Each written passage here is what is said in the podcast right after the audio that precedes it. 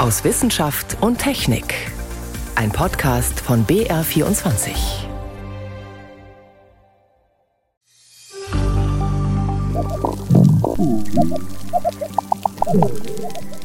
Klappern, Schnurren, Knarzen. In Korallenriffen geht es teilweise recht geräuschvoll zu. Was das über den Zustand eines Riffs verrät, dazu später mehr. Außerdem berichten wir über Regenwaldforschung in einem ganz besonderen Gewächshaus. Doch zuerst wollen wir wissen, wann ist der richtige Zeitpunkt für die Boosterimpfung? Das sind drei unserer Themen heute. Am Mikrofon ist David Globig. Vor einem Jahr hat die Europäische Kommission den Covid-19-Impfstoff von BioNTech Pfizer in Europa zugelassen. Ein paar Tage später ging es auch bei uns in Deutschland mit den ersten Impfungen los. Die Impfquote lässt hierzulande zwar nach wie vor zu wünschen übrig, aber es wird immerhin kräftig aufgefrischt oder, wie es meistens heißt, geboostert. Allerdings gibt es etwas Verwirrung um den richtigen Zeitpunkt. Wie groß sollte der Abstand zur Grundimpfung sein? Sechs Monate? Fünf Monate? Oder sogar noch weniger? Sollten Auffrischungsimpfungen vielleicht nach nur vier Wochen möglich sein, wie es vor ein paar Tagen aus Nordrhein-Westfalen gemeldet wurde? Moritz Pompel ist der Frage nachgegangen. Die vierte Welle möglichst schnell wegboostern, das ist die große Hoffnung. Doch was einleuchtend klingt, ist in Wahrheit komplizierter.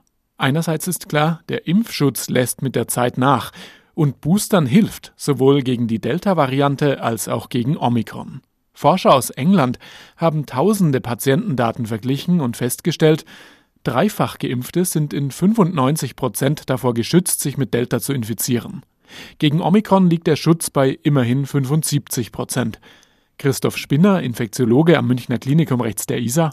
75 Prozent sind nach wie vor ein guter Impfschutz und man muss dabei beachten, dass die symptomatische Infektion ja nicht mit den schweren Verläufen, Krankenhausaufnahme und Tod gleichzusetzen ist. Dreifach Geimpfte waren auch vor schweren Verläufen besser geschützt als zweimal Geimpfte.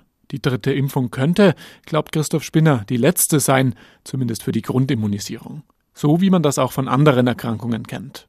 Das bedeutet, dass viele inzwischen davon ausgehen, dass die dritte Impfung gar nicht so sehr eine echte Boosterung, sondern eher einen Abschluss der Grundimmunisierung darstellt. Und wir gehen heute davon aus, dass nach Boosterung dann die Schutzwirkung der Impfstoffe auch deutlich besser anhält. Doch hier kommt der Haken. Es ist bisher weitgehend unklar, wann der Booster sinnvoll ist. Bei Hepatitis B etwa hat sich ein Abstand von sechs Monaten als sinnvoll erwiesen. Bisher ist das auch die STIKO-Empfehlung für Corona. Aber eine israelische Studie hat gezeigt, wer nach fünf Monaten noch nicht geboostert war, hatte ein neunmal höheres Risiko für einen schweren Verlauf. Also je früher, desto besser. Der Infektiologe Reinhold Förster von der Medizinischen Hochschule Hannover sagt ganz klar Nein. Eine zu frühe Boosterung nach nur vier Wochen könnte sogar von Nachteil sein. Was passiert ist, dass man im Prinzip eine breite Immunantwort nochmal verstärkt, aber keine hochspezifische Immunantwort verstärkt. Das Immunsystem und insbesondere die B-Zellen sind ja in der Lage, so einen Reifeprozess zu durchlaufen. Und das dauert einfach eine gewisse Zeit. Ein zu schneller Booster könnte dazu führen, dass unser Immunsystem diesen Reifeprozess nicht durchlaufen kann und wieder von vorne anfangen muss. Um dem Immunsystem Zeit für den Reifeprozess zu geben, plädiert Förster für einen Mindestabstand von fünf Monaten zwischen Zweit- und Drittimpfung.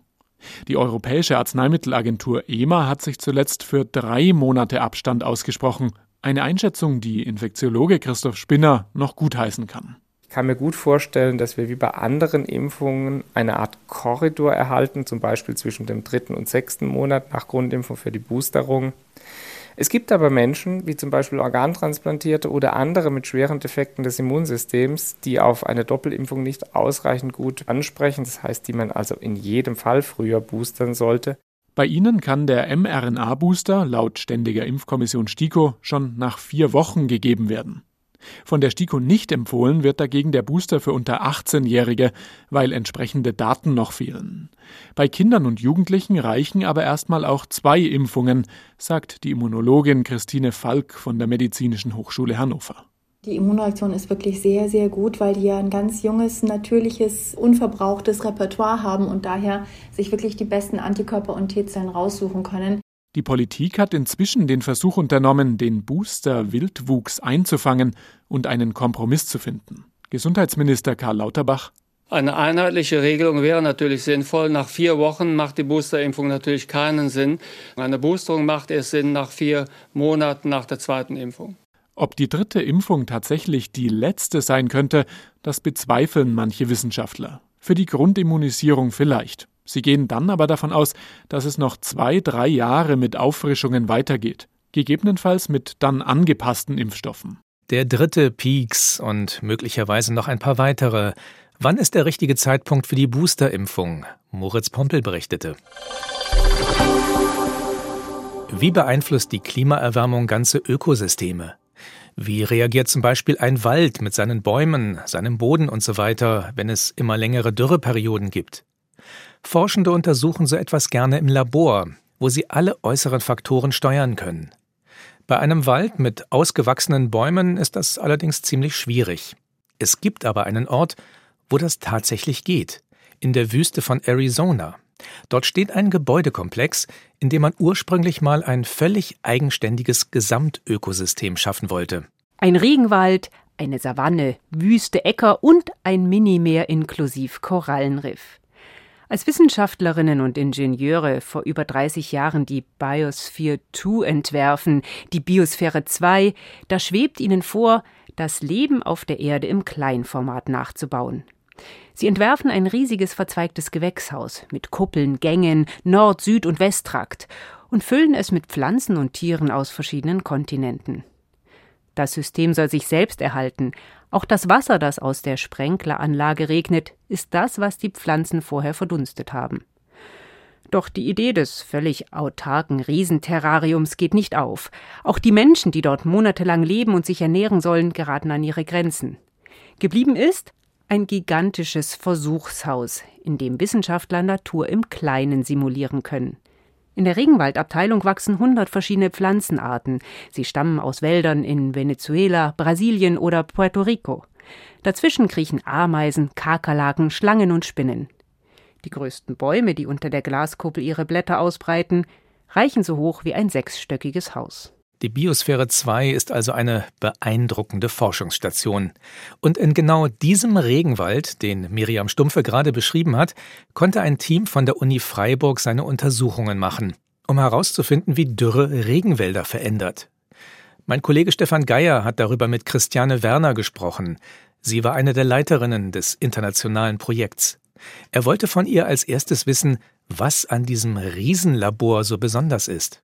Das ist ganz faszinierend. Es ist wirklich in der Wüste diese fabelhafte Kakteenlandschaft außenrum und innen drin dieser Tropenwald. Ganz beeindruckend, der jetzt seit 30 Jahren dort gewachsen ist, auch weitestgehend unberührt sich entwickeln konnte feucht, wie man sich so einen Tropenwald vorstellt, ne? Grün, ganz viel Lianen, Moose, also beeindruckend, ähm, weil das Ganze natürlich ganz intensiv beregnet wird jeden Tag. Was uns ja wichtig war, dass man so die Prozesse in so einem Regenwald untersucht, die kann man da sehr schön untersuchen. Diese Zusammenhänge, zum Beispiel Dürre, äh, das ist ja was, was wir auch kennen in Deutschland. Bei der Dürre fällt zu wenig Wasser, oft über Jahre. Sie wollten das simulieren, haben Sie dann einfach das Wasser abgedreht? Ja, ganz richtig. Also, und das ist fantastisch. Also, wenn man Ökosystemforscherin ist, wie ich, ist immer die Schwierigkeit draußen. Man plant einen Versuch, es regnet, die Instrumente vertragen das nicht, man will eine Dürre simulieren. Selbst im mediterranen Bereich haben wir so Projekte und in dem Jahr hat man dann ein nasses Jahr.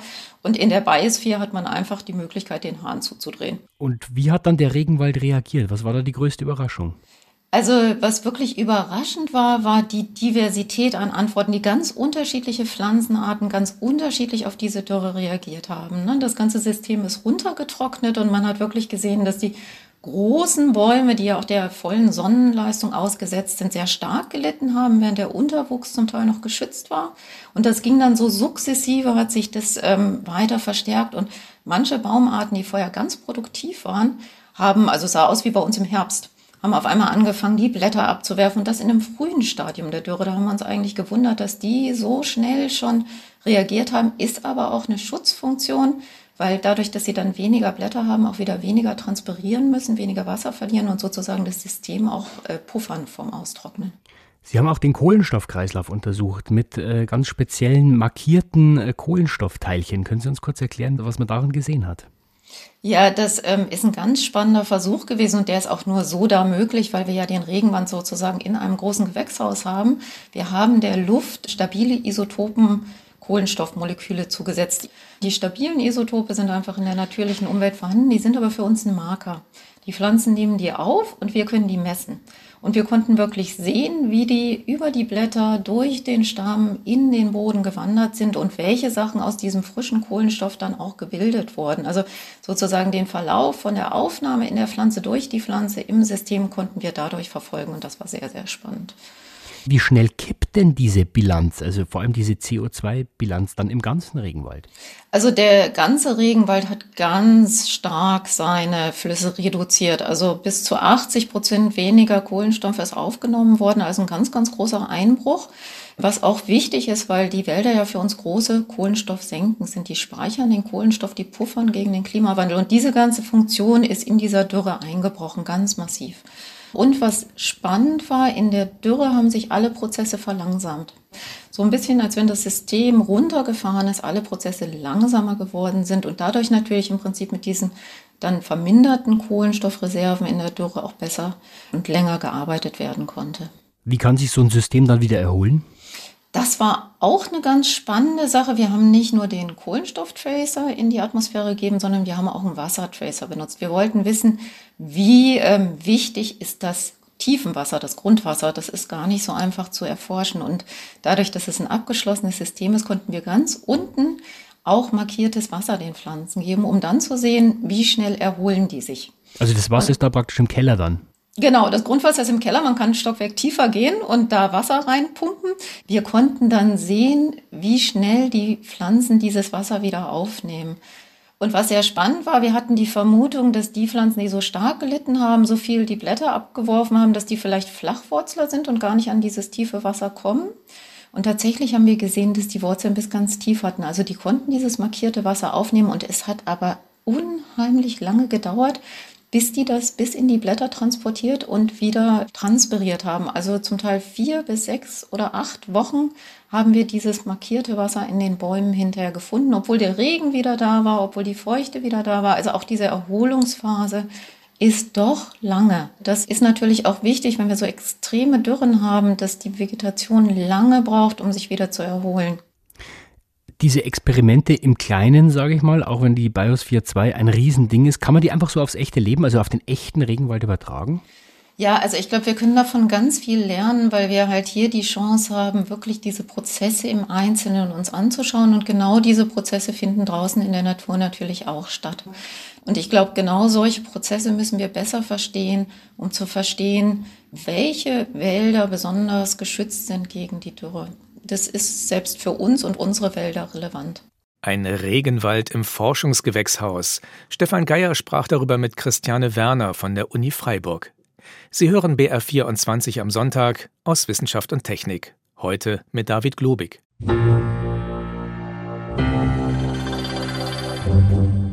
Korallenriffe gehören zu den faszinierendsten Ökosystemen, die es gibt. Und zu denen, die am stärksten gefährdet sind. Schon heute setzt ihnen die Klimaerwärmung extrem zu. Steigende Wassertemperaturen führen etwa zur sogenannten Korallenbleiche. Überall auf der Welt bemüht man sich deshalb, Korallenriffe wiederherzustellen, sie zu restaurieren, damit sie Lebensraum für eine geradezu unglaubliche Zahl von Arten bleiben. Aber wie erfolgreich sind solche Versuche? Man kann das unter anderem feststellen, indem man hineinlauscht ins Riff. Jenny von Sperber.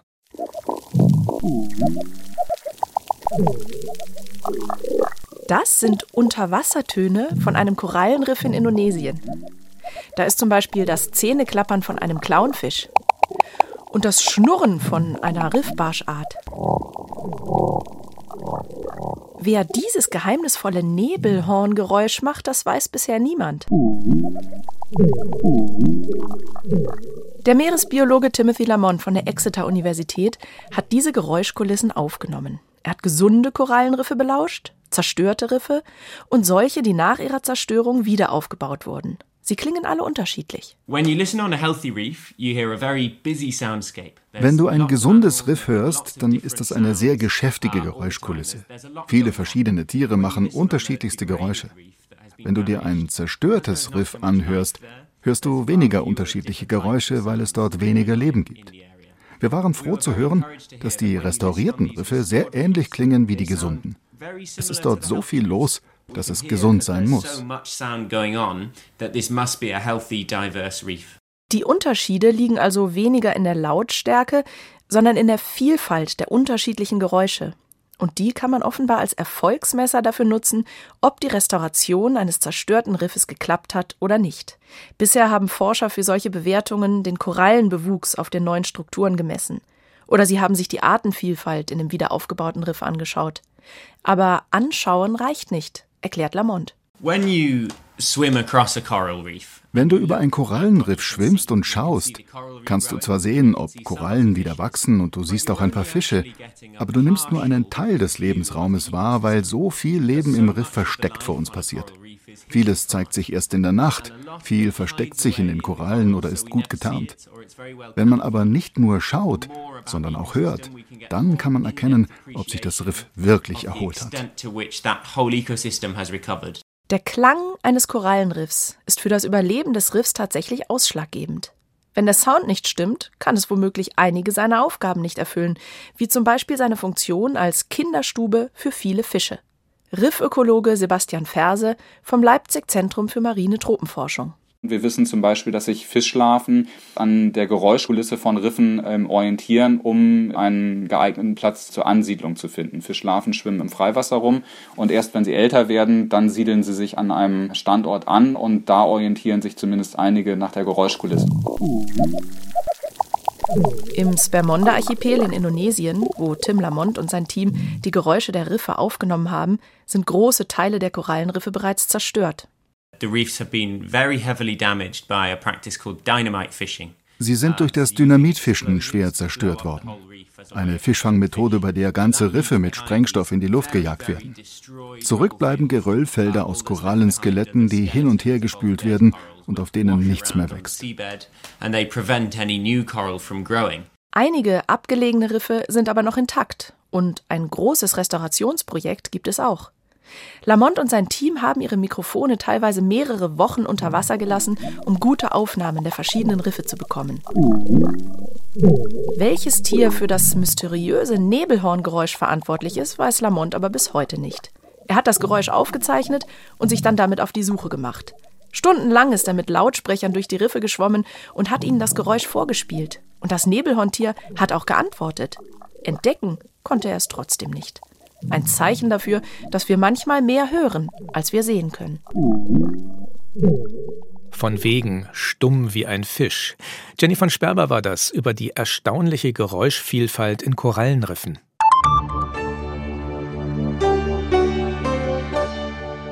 Was würden wir ohne Kunststoffe machen?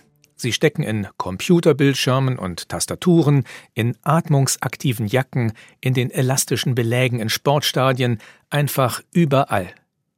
Überall findet man allerdings heute auch die Reste dieser ganzen Kunststoffprodukte, oft in Form winziger Partikel, sogenanntes Mikroplastik. Das hat Folgen für die Umwelt. Aber schadet Mikroplastik vielleicht auch unserer Gesundheit? Darüber weiß die Forschung noch erstaunlich wenig. Helmut Nordwig berichtet. Bei jeder Autofahrt entsteht Mikroplastik, weil die Reifen und die Fahrbahn abgerieben werden. Aber auch wer Funktionskleidung trägt oder Kosmetika benutzt, nimmt in Kauf, dass die winzigen Kunststoffteilchen in die Umwelt gelangen. Dort sind sie inzwischen überall zu finden, in der Luft, in Flüssen und im Meer, im Boden. Und sie gelangen auch in unseren Körper, sagt Martin Wagner, Biologe an der Universität Trondheim. Studien konnten zeigen, dass Mikroplastik sich eben in unseren Ausscheidungen befinden. Und das sagt uns jetzt erstmal nur, dass Menschen Mikroplastik aufnehmen und dass wir es eben auch wieder ausscheiden. Wie viel von diesen kleinen Plastikpartikeln im menschlichen Körper verbleiben, wissen wir tatsächlich bisher nicht. Die Liste des Nichtwissens ist noch länger. Wo ist Mikroplastik noch bei Menschen zu finden, außer im Darm? Tierversuche zeigen, dass es auch in der Leber, der Lunge und in der Plazenta auftaucht. Das sind aber meist Studien, bei denen Forschende die Teilchen bewusst verfüttert haben, oft in großen Mengen.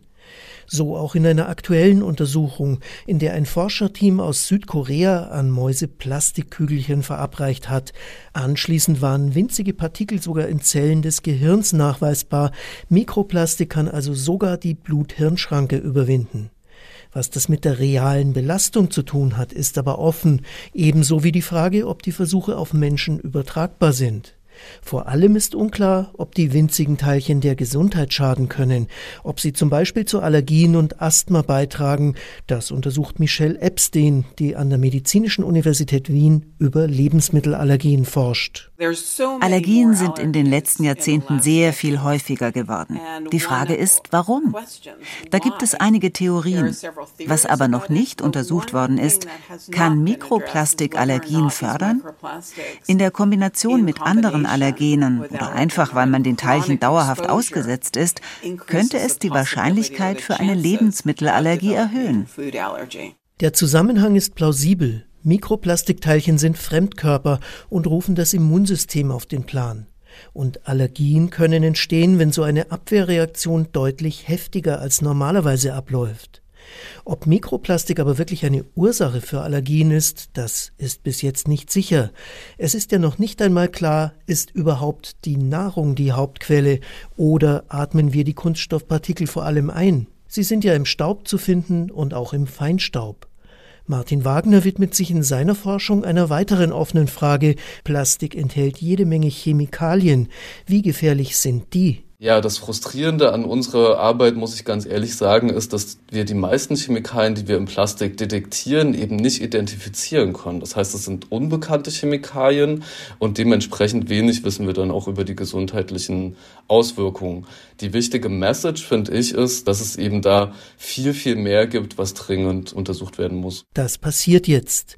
Die Europäische Union hat fünf große Forschungsprojekte auf den Weg gebracht, die endlich klären sollen, wie viel Mikroplastik nehmen wir auf und wie? Wo landet es im Körper? Und was bewirkt es dort? Stellt es eine Gefahr für die Gesundheit dar? Vor allem Laborversuche mit Zellen sind geplant. Auch Michelle Epstein ist an einem EU-Projekt beteiligt.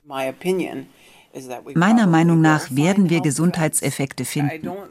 Ich persönlich glaube eigentlich nicht, dass wir unbedingt erst eine üble Verbindung zwischen Mikroplastik und Krankheit nachweisen müssen, um innezuhalten und zu sagen, hey, da machen wir ja etwas, das nicht gut ist für die Umwelt und für die Gesundheit. Aber damit sich wirklich etwas ändert, werden wir doch auf diese Daten warten müssen. Möglichst kunststofffrei einkaufen, das kann man aber jetzt schon. Und zu Produkten greifen, in denen kein Mikroplastik steckt. Das findet sich nämlich zum Beispiel sogar in manchem Duschgel, ebenso in Sonnencremes und Lippenstiften. Also genau hinschauen. So viel für heute aus Wissenschaft und Technik. Am Mikrofon war David Globig.